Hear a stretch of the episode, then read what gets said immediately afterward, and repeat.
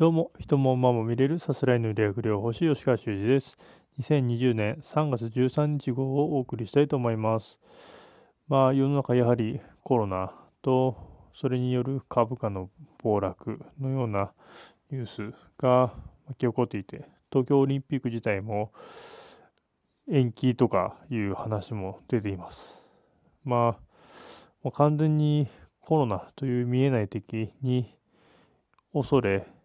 皆何もできない状態になっているかなと思います。で、まあ、とある報道とかでも見たんですが、専門家委員会が、まあ、初動操作、初動にミスがあったというようなこと、初動で抑え込めなかったということをおっしゃっていました。まあ、それはもう完全な結果論であって、初動で抑え込めなくても、じゃあ次の手はないのかっていうところは、専門家としてどうなのかなというところはあります。まあ、専門家はあくまで机上の空論でしかお話はできないわけで、そもそも未来なんかどうなるかなんて分かりません。あの、感染の、まあ、爆発的な曲線においても、結局は今日本がどこにいる、どこのに位置しているのかなんて、結局数年後になってみないとわからないのがあのグラフ。じゃあ今の時点はどこなのっていうと知ったところで正直何も意味がないのかな。将来の研究データにしか過ぎないのかなと思います。まあ、それならばもういっそのことを普通の風邪というふうに割り切ってしまって普通に行動した方が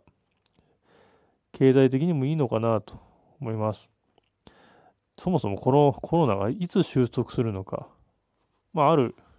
専門家、感染症の専門家は、まあ、温度が上がったからといって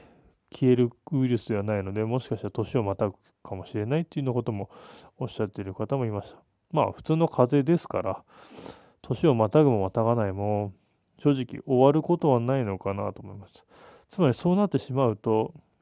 終わりが見えないまあ、無駄な戦いを続けるという、まあ、最悪のシナリオですね。で、人は恐れ、まあ、パニックになって、まあ、衝動買いに走ったりするというところ、まあ、暴動が起きたりする可能性もあって、正直、治安自体も危ないところに置かれる可能性もなきにしもあらずかなかなと思います。まあ、今こそ普通に過ごす、普通に生活する、普通に出かける、普通に遊ぶということをする。日本国民一人一人がそういうことをするということが今求められているのかなと思います。まあ、物事は陰陽、表と裏なので、悪いことがあればいいこともあるというところなので、必ずいつかは好転してくるとは思いますが、今のこの気の流れ、完全な下に入った、マイナスの状態に入った気の流れを変えるためには、今の専門家委員会とか政治家の力はもう及ばないところに来ているのかなと思います。どんなに減税対策をしたとしても、それは正直言って焼け石に水、気持ちが高ぶらなければ、消費というところ、行動というところに日本国民が目を向かなければ何も変わらない。それが一斉休校や自粛という言葉で完全に抑え込まれた日本国民が、じゃあ明日から収束しましたと言っても、いきなり行動に移すとは思いません。正直今かなり厳しい状態にあるのかなというのはあります。ただ、私個人的には別に気にしてはいないので、まあ私は生き残るというか、まあ普通に過ごして、まあ楽しく毎日を生きていきたいかなと思います。まあ恐れをおののく人たちに自分の邪魔はされたくないというところでもあります、変な情報に流されて、結局は自分が衝動買いのプレイヤーの側に立ってしまわないように、普通に生活するというところをまあ、心がける必要もないのかもしれませんけども、そういうところを頭に入れながら、まあ、明日から土日、まあ、正直何もない土日になるのかもしれません。私は普通に買い物に行ったりとか、行きたいとこに行きたい、行こうかなとは思ってますけども、まあ、どんな、正直週明けが一番怖いかなと思います。まあ、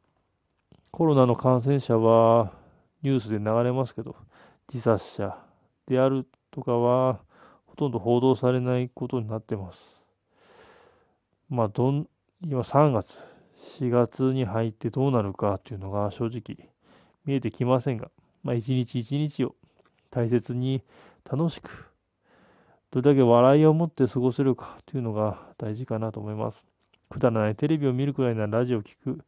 あるいは楽しい動画を見て笑いをもらう、そんな素朴なことが大事かなと思ってます。以上です。